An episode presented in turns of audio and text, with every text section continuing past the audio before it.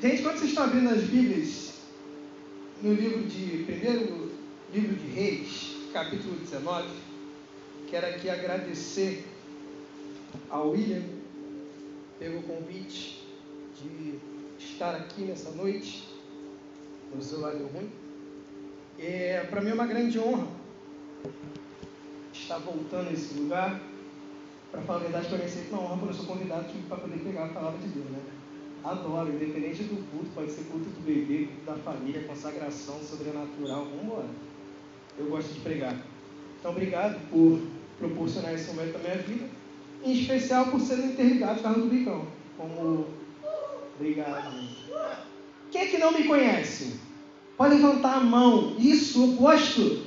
Cara, que ótimo, metade não me conhece. E, e outra metade ficou com vergonha de levantar a mão, porque também não me conhece. Então, vocês vão me conhecer hoje, gente. Pode chamar de Zé. José, meu xará ali. José, você é lindo, cara. Só para ficar mais na piada. Muito top, cara.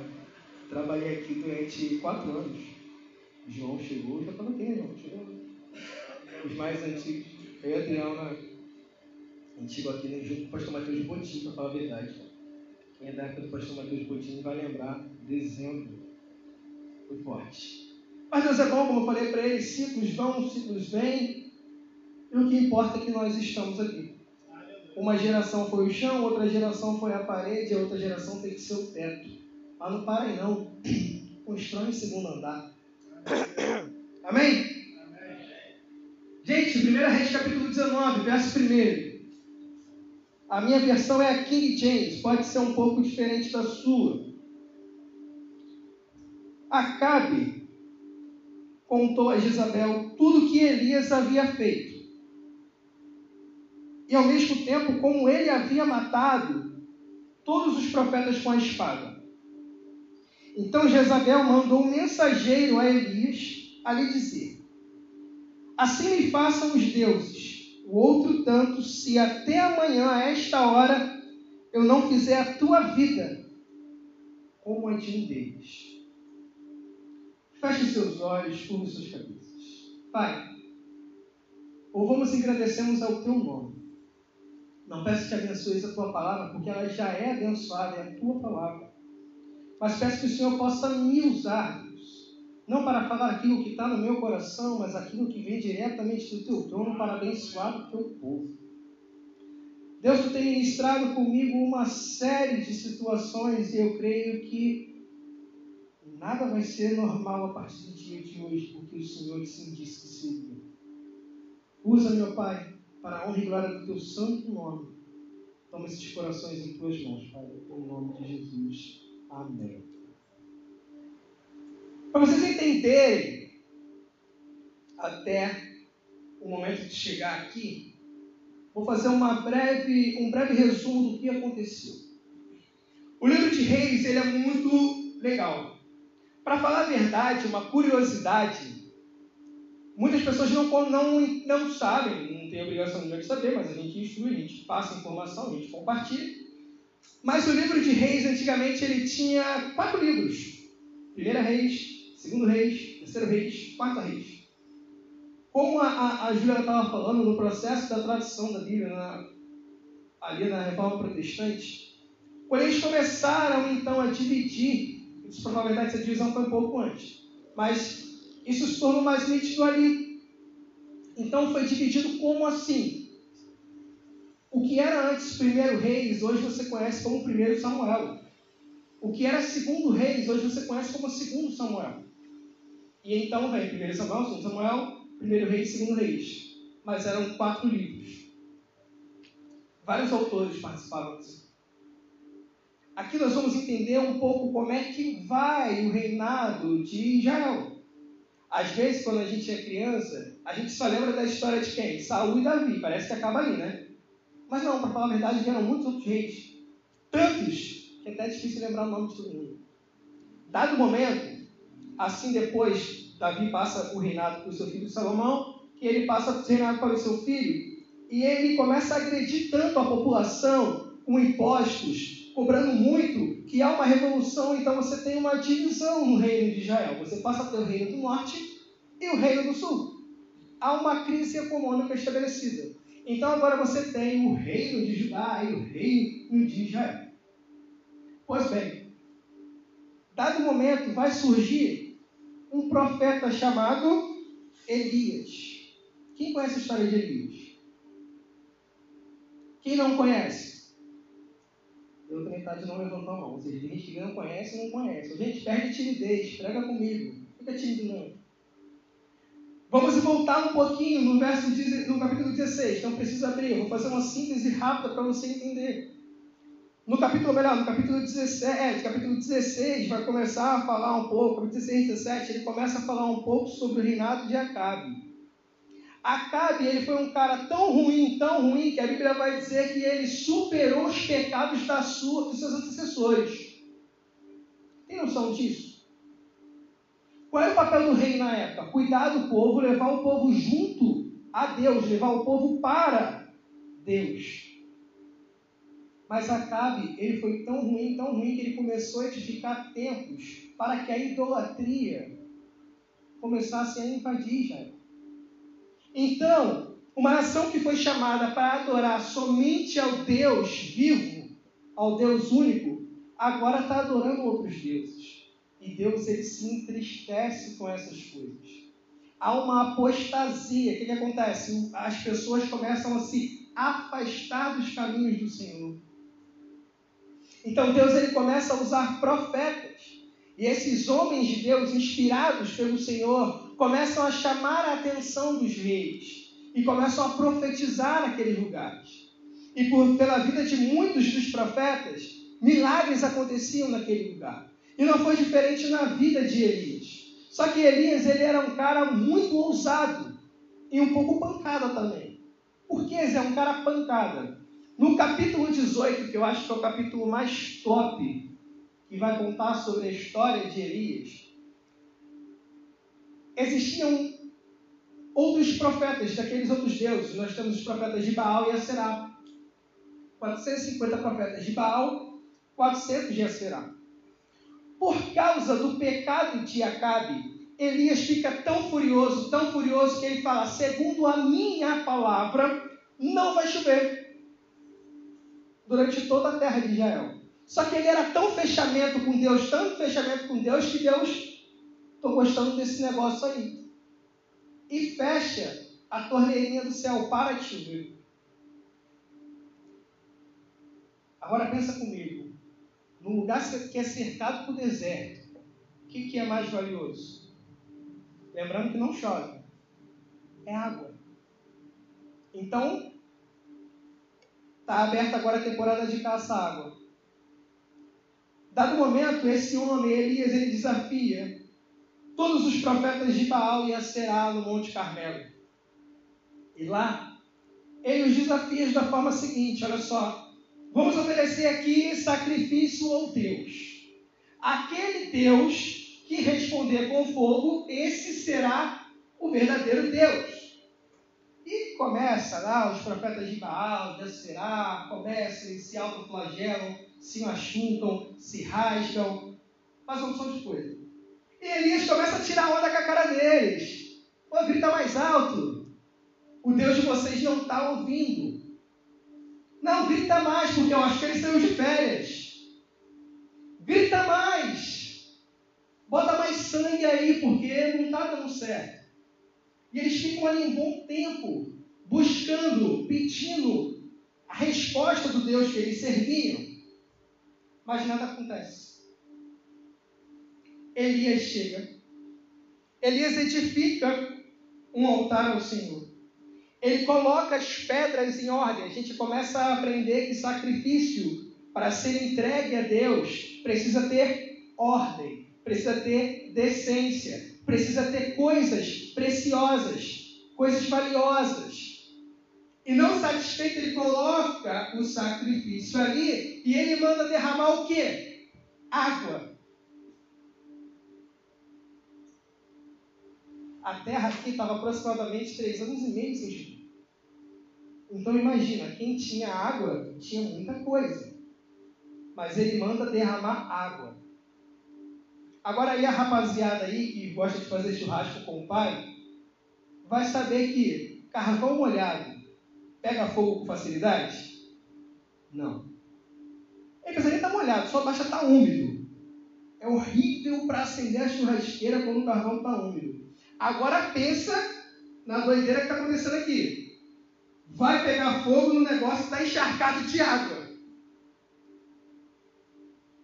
E se você pensa que Elias ele ia ficar três horas, quatro horas clamando? Não. Ele faz uma oração simples. E Deus responde.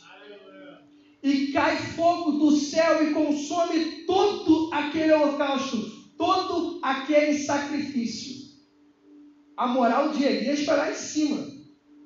Agora pensa comigo, um profeta de Deus, fala comigo, um profeta de Deus 450 de Baal. 400 de Acerá. É um contra quanto? 850. É uma conta justa? Humanamente falando, não. Mas sabe o que Elias ele entende? Com Deus ele é maioria. Ele entende porque ele sabe da dependência dele de Deus e ele entende que o poder não vinha dele, mas que o poder vinha de Deus. E Deus responde, Deus era com ele. O texto não acaba aí.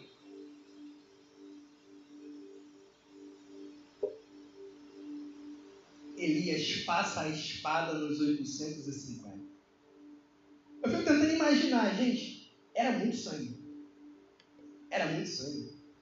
Imagina um cara, ele conseguiu matar 850 profetas. Passando toda essa situação, essa cena, o texto ele vai continuar. E o moço, todo profeta tinha um rapaz que ficava com ele, aprendendo junto dele. E ele manda esse rapaz depois subir no monte. E ele fala: O que, você está vendo? Eu não estou vendo nada. Volta lá. O que, você está vendo? Eu não estou vendo nada. Volta lá. O que, que você está vendo? Cara, eu não sei não, mas eu estou vendo uma nuvem do tamanho da mão de um homem. Vamos medir assim, ó. Tamanho da mão de um homem lá no horizonte. Então ele, ó, corre e avisa que vai chover. Sabe por quê? Existem momentos na nossa vida que Deus vai tirar certas coisas do nosso meio, coisas até mesmo comuns, para que nós possamos dar valor ao que realmente importa. É muito comum chover, a gente nem liga, até reclama, pô, está chovendo de novo. Mas deixa parar de chover para ver o que, que acontece na nossa vida. Quer ver uma coisa simples? Quem consegue ficar sem luz em casa? Quem consegue ficar sem internet em casa? É difícil, né? Bate logo o TED. Porra, não tá sem luz, tem nada para fazer. Coisas que para a gente é simples, mas às vezes a gente precisa se abster para colocar para dar valor ao que realmente importa, que realmente tem valor, que é a presença do Senhor. Por isso que às vezes é bom a gente se abster, fazer jejum, se abster de certas coisas que aos nossos olhos são totalmente úteis, mas nós precisamos entregar totalmente a nossa dependência na mão dele.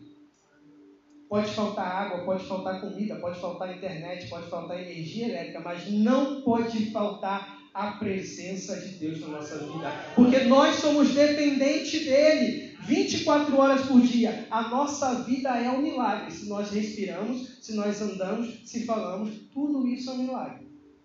Existem duas maneiras de você levar a vida. Uma acreditando que tudo é um milagre, outra acreditando que tudo não é um milagre. Só que você fica mandando aí, teu coração, coração bate. Coração bate. Coração bate. Ai, desculpa, morri, então porque eu esqueci de mandar o coração bater. Não, você não precisa fazer isso. O coração ele vai bater sozinho. Isso é um milagre da vida. O seu pulmão ele enche de ar e ele fica, e vazia de novo porque isso é um milagre da vida, porque Deus ele habita em você, ele construiu você para isso. O seu corpo é um milagre. Então você não é qualquer um, você não é obra do acaso, você não é um erro que seus pais cometeram, você não é qualquer um, você é um milagre, você é a coroa da criação de Deus. Porque lá em Gênesis, Deus vai criando todas as coisas do mundo e ele vai falando: Isso é bom, isso é bom. Mas quando ele cria o um homem, Deus fala: Isso é muito bom. Você é a coroa da criação. E Deus ele quer te usar dessa maneira como ele usou Elias.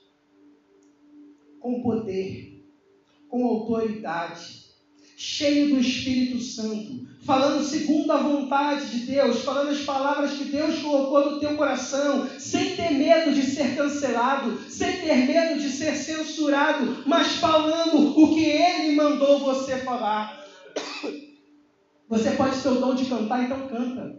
Você tem o dom de pregar, prega. Você tem o dom de orar, ora. Você tem o dom de abraçar, abrace. Você tem o dom de aconselhar, aconselhe. Use o tom, o ministério que Deus te deu. Sei, eu ainda não sei. Comece hoje um propósito com o Senhor, para você poder entender qual o seu propósito, qual é o ministério que Deus tem confiado em tuas mãos, para você então exercer em favor dele. Muitas dessas coisas a gente acaba descobrindo na adolescência. Isso é importante nós começarmos a orar pedindo a Deus essa revelação.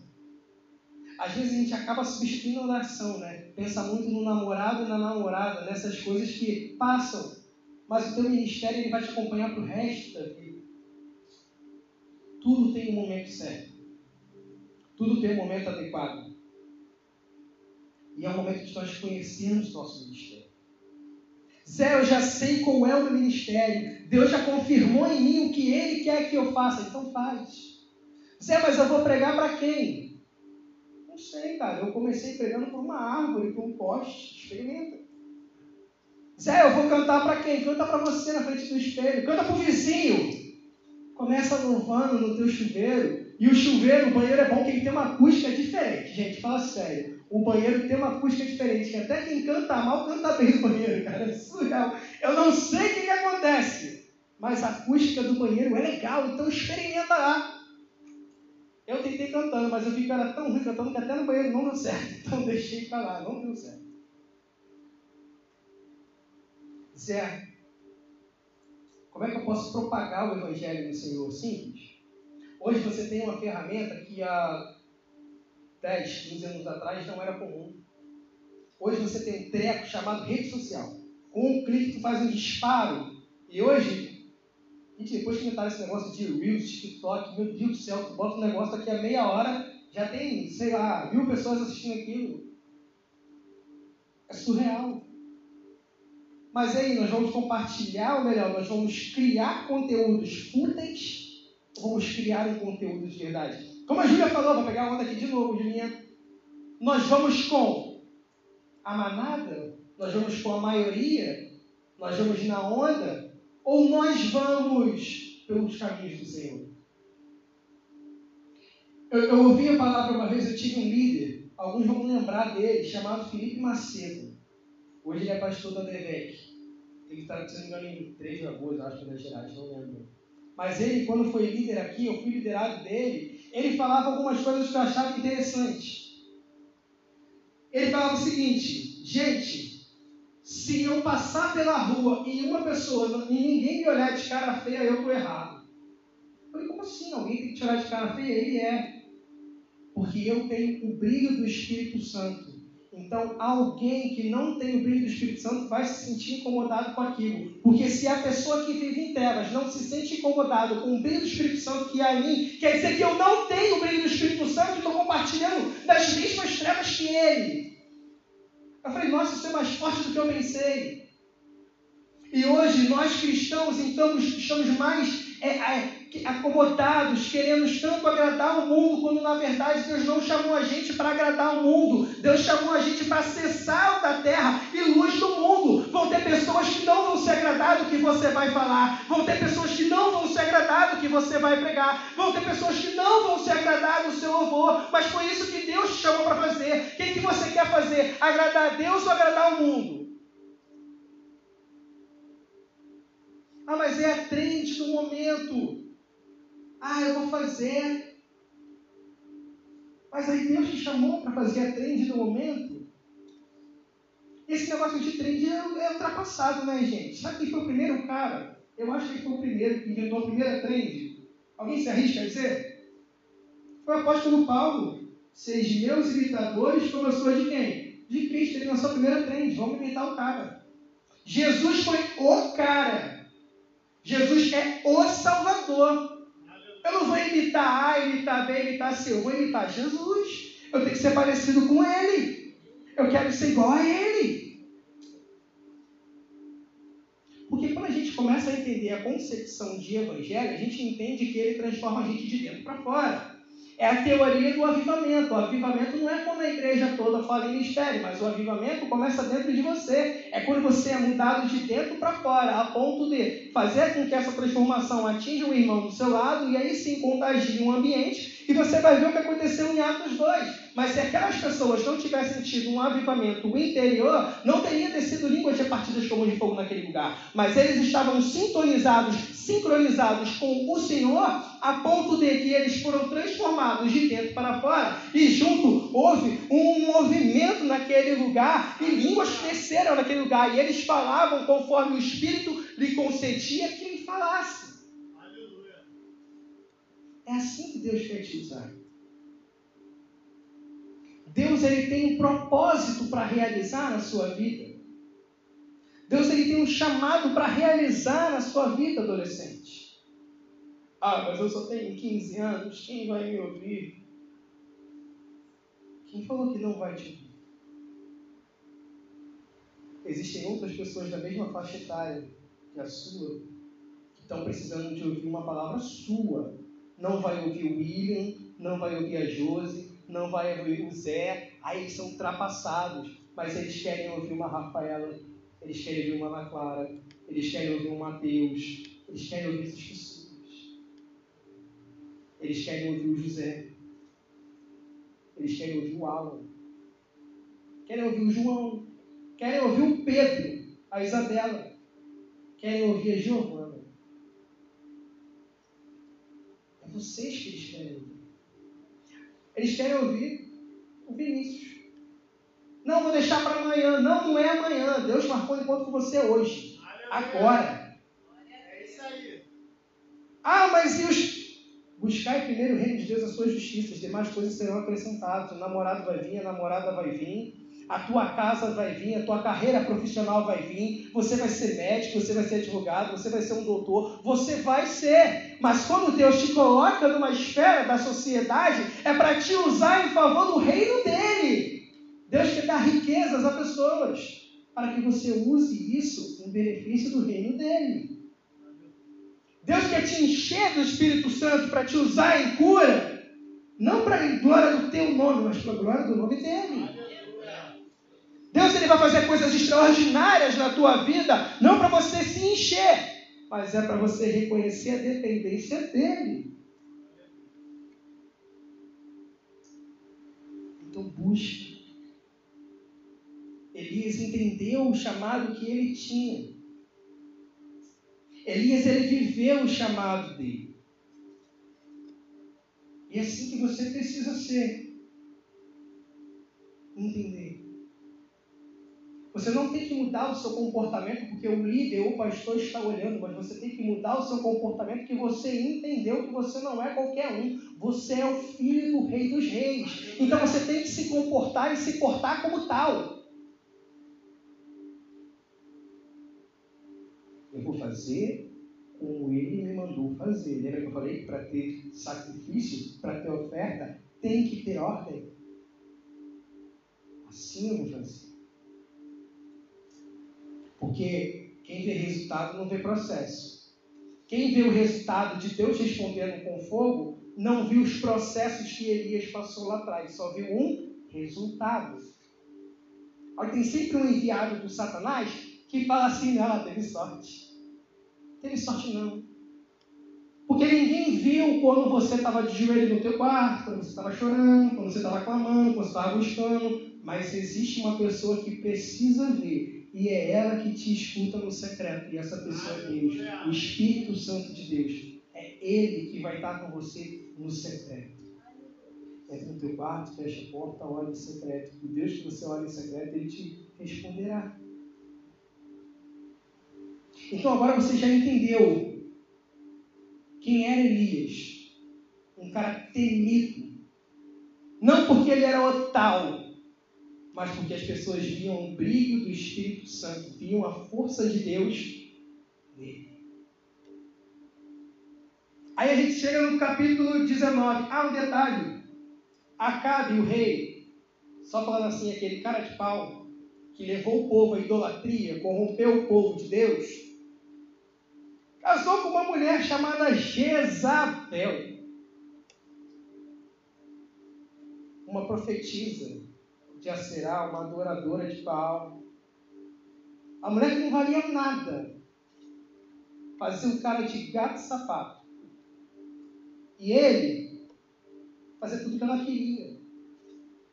Porque ele estava mais se importando em agradar a opinião dela do que agradar a opinião de Deus. Foi o próprio Deus que colocou ele no, rei, no reinado, no trono. A Bíblia vai dizer que Deus ele escolhe os reis, escolhe os governantes. Tudo está no controle dele. Só que se o cara corrompe a nação, se corrompe corrompe a nação, Deus pega e tira.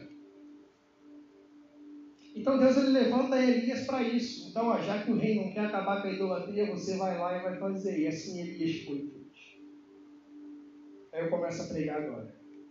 Essa breve introdução. O relógio não me ajuda, mas vai dar certo. Capítulo 19. Acabe foi correndo contar para a esposa. Ai, Jezabel, tu não sabe da maior. O que, é que foi, homem? O que, é que houve? Aquele profeta lá passou a espada em todo mundo, não sobrou um para contar a história. Aí ela é? Então fala para ele que amanhã, essa hora, ele também vai ter o mesmo destino dos profetas que ele matou. Ele vai morrer. Mandou o mensageiro ir até Elias passar essa informação para ele. Não tinha WhatsApp, né? Ou Twitter. Hoje seria, assim: hashtag Morte Elias. Jezabel lançou pelo Twitter, hashtag Morte Elias. Mas na época aquela época não tinha. Aí mandou um mensageiro, vai lá, procura o cara e fala que eu vou matar ele. Elias era cheio de Espírito Santo? Fala comigo, fala comigo. Sim. Elias era cheio de Espírito Santo? Sim. Deus usava ele com poder? Sim. Usava ele com ousadia? que, que uma frase dessa podia fazer na vida dele? Nada. Pô, o cara estava primeira capa de todos os jornais. Profeta do Senhor mata 850 profetas de deuses estranhos. O cara estava em todos os jornais. Elias era o cara. Mas essa palavra entrou no coração de Elias de uma forma que paralisou ele. Sabe o que, que acontece? Nós não estamos livres das palavras negativas da vida. O William falou aqui uma coisa muito interessante quando ele falou, às vezes, o mundo, às vezes até uma pessoa da nossa família fala que a gente não vale nada, que a gente não tem valor algum. E nós, que um dia é usado pelo, por Deus de forma tão tremenda, tão espetacular, no dia seguinte a gente se abate por causa de uma palavra. Sabe qual foi o nosso erro? A gente desviou a atenção. Porque quando eu estou focado em Deus, Ele me usa com poder, com ousadia, faz o extraordinário através da minha vida, porque eu entendo que eu sou dependente dele. Só que quando a notícia ruim vem, quando a, a palavra negativa vem, eu esqueço de olhar para ele e eu olho para a situação. E é nessa hora, então, que as minhas fraquezas se mostram. É onde a gente erra. E é onde a gente não deveria errar.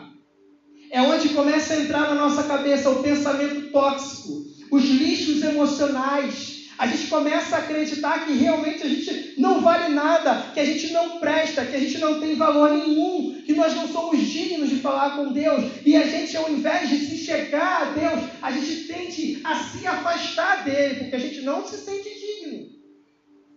E o inimigo aproveita. Era a brecha que ele precisava. E Elias ele dá essa brecha. Estudiosos vão dizer que Elias ele entrou em depressão.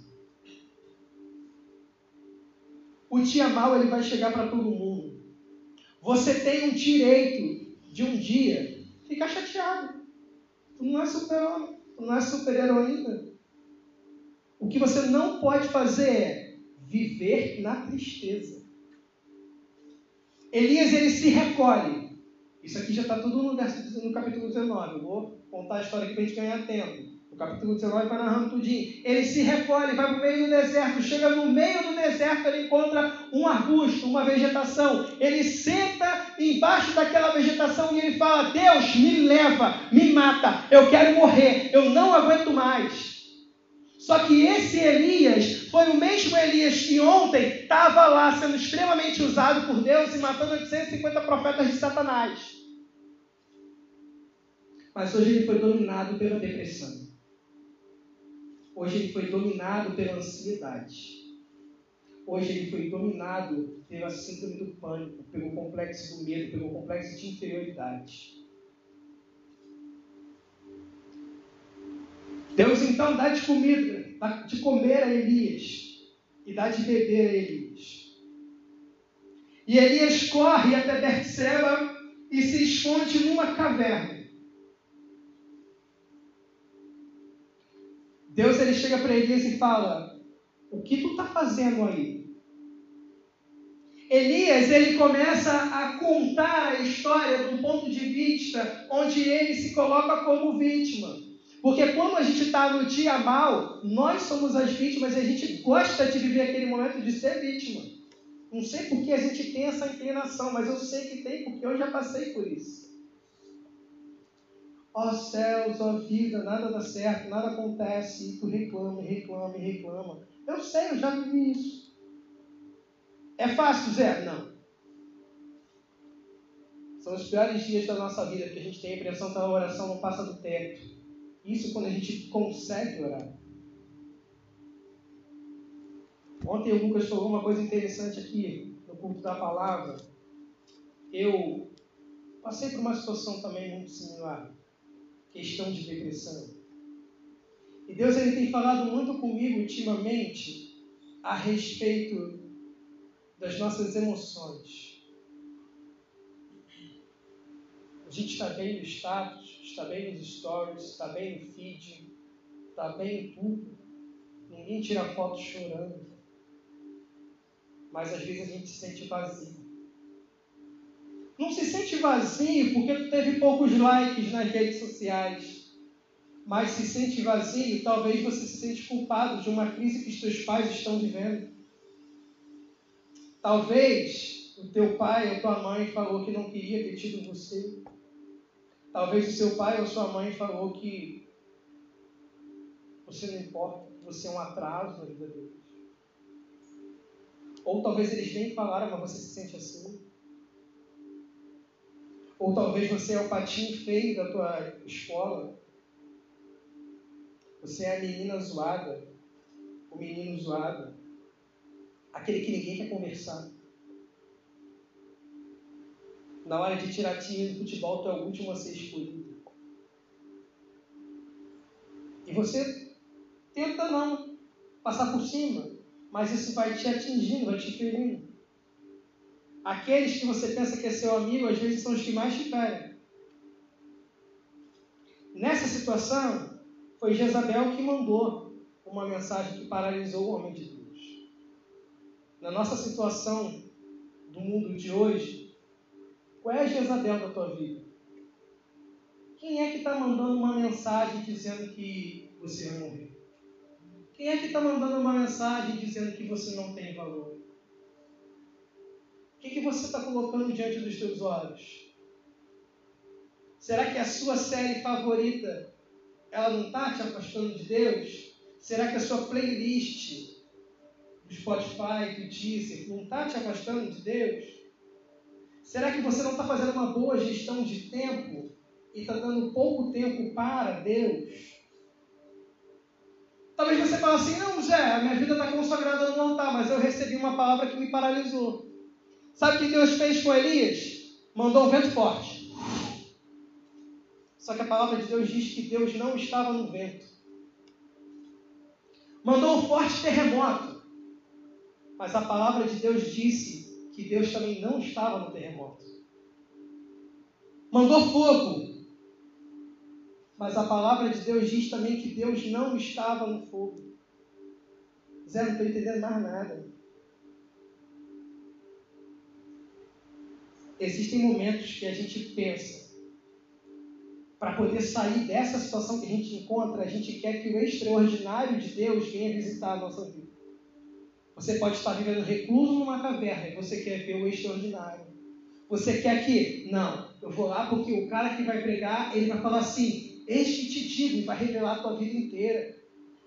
Ou talvez você orou para Deus, você, sei lá, pediu para ver fogo cair do céu, você pediu algo extraordinário mesmo. Só que sabe o que Deus quer mostrar para gente? Que nas situações mais difíceis, não é o extraordinário que vai fazer a gente sair. Sabe por quê? Porque Deus, quando Ele apresenta o extraordinário no teu momento de maior crise, de maior pânico, você está bem na deprê mesmo. Por mais que foi aquilo que você pediu, você não vai dar a mínima. Porque você sabe que Deus é capaz de fazer. Mas sabe o que, que você não pensa? Que Deus ele vai te curar através de um sussurro. Ontem eu vi uma frase muito interessante. Eu não vou conseguir lembrar ela certinho, mas eu vou trazer de uma forma que você vai entender. O sussurro do Calvário ele é mais potente e forte em trazer o homem do arrependimento do que o barulho do Monte Sinai. Como assim, Zé? O Monte Sinai foi onde Deus se mostrou a Moisés e ali o próprio escreveu com o dedo os dez mandamentos. Houve barulho de trovões, foi uma coisa extraordinária, e o povo embaixo ficou maravilhado, não entendia o que estava acontecendo com Moisés lá em cima. Mas é isso que a gente espera, porque a gente conhece o nosso Deus. Embora esteja no momento de depressão, a gente sabe o poder de Deus. Mas a gente não sabe que Ele, através de um sussurro, Ele pode curar todos os nossos, nossos tóxicos. Como assim, Zé? Porque quando ele estava no Calvário, ele não mandou um terremoto. Ele não mandou fogo. Ele não mandou vento. Ele mandou o próprio filho para estender os braços numa cruz para te mostrar que vale a pena. Porque lá no Calvário ele estava vendo você. Ele estava vendo que existiam jovens que estariam reunidos para adorar o nome dele. E ele estava dizendo que vale a pena ele dar o sangue dele para que hoje você tivesse direito à vida eterna e para que você entendesse que você não é obra do acaso, mas que ele morreu por você. Não foi qualquer um, mas foi o Filho de Deus que morreu por você. Esse foi o sussurro de Jesus. O último brado foi: está consumado. Ele morre. Ele entrega a vida dele. Pai, tu, em tuas mãos eu entrego o meu espírito. ele cumpre o propósito que ele foi chamado. Porque ele entendeu o propósito que o Pai tinha na vida dele como filho. E assim hoje, eu e você, nós temos direito à vida eterna. Ele ressuscitou no terceiro dia. E nós temos direito à vida eterna por causa desse sussurro. Convido vocês a se colocar de pé.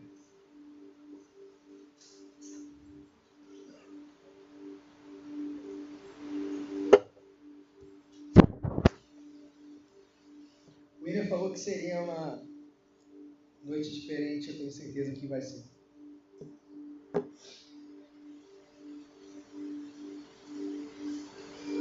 Deus, Ele quer sussurrar no teu ouvido hoje. Ele quer sussurrar no teu ouvido. Porque Ele quer começar a tratar com você esse lixo tóxico que está aí dentro e que você não consegue remover sozinho.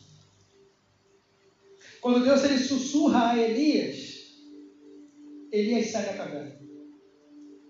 Deus manda três ordens para ele e Elias vai fazer. Ungir o próximo rei, ungiu o profeta que vai ficar no lugar dele.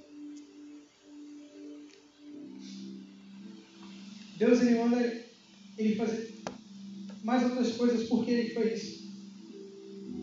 Porque tinha um propósito a ser cumprido ali.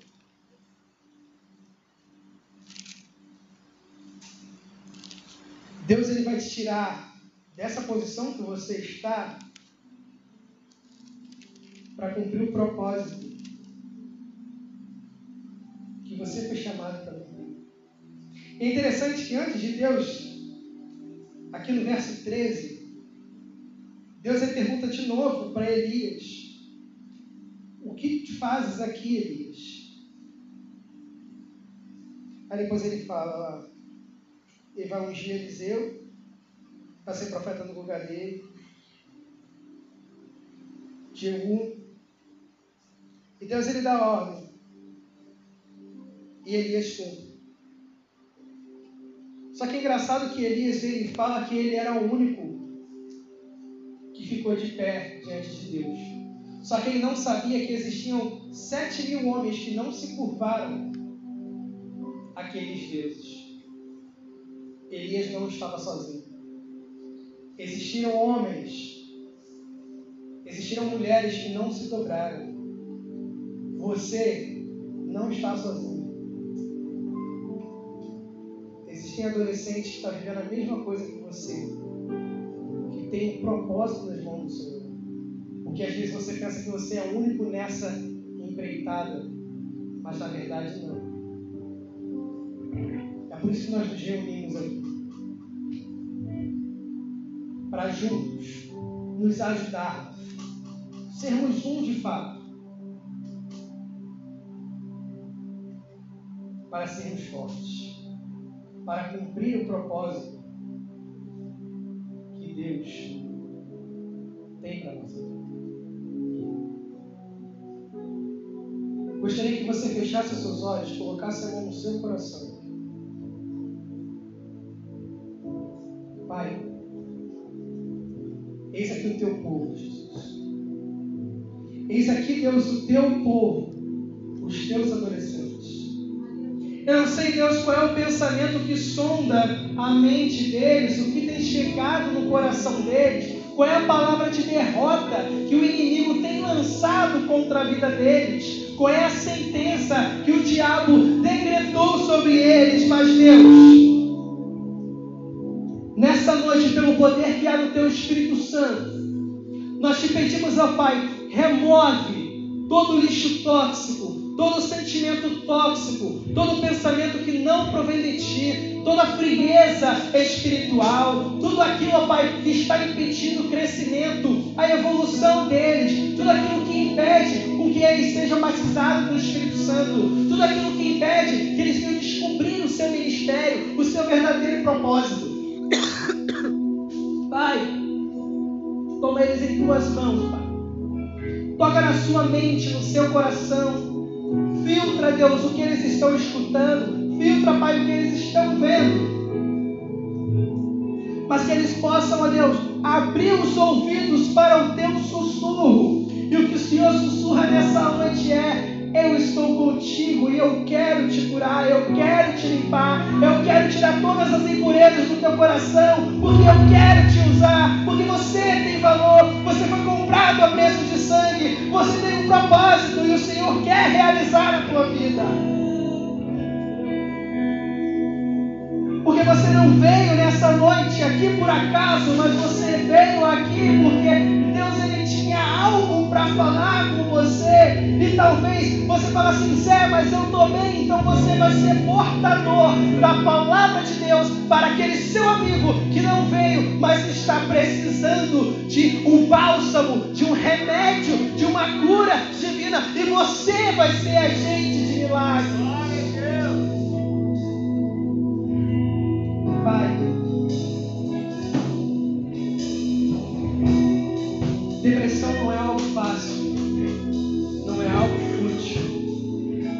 Nós servimos a um Deus que está acima de todas as coisas e que pode curar, pode livrar, pode libertar, pode salvar. Você não vai mais precisar se importar, você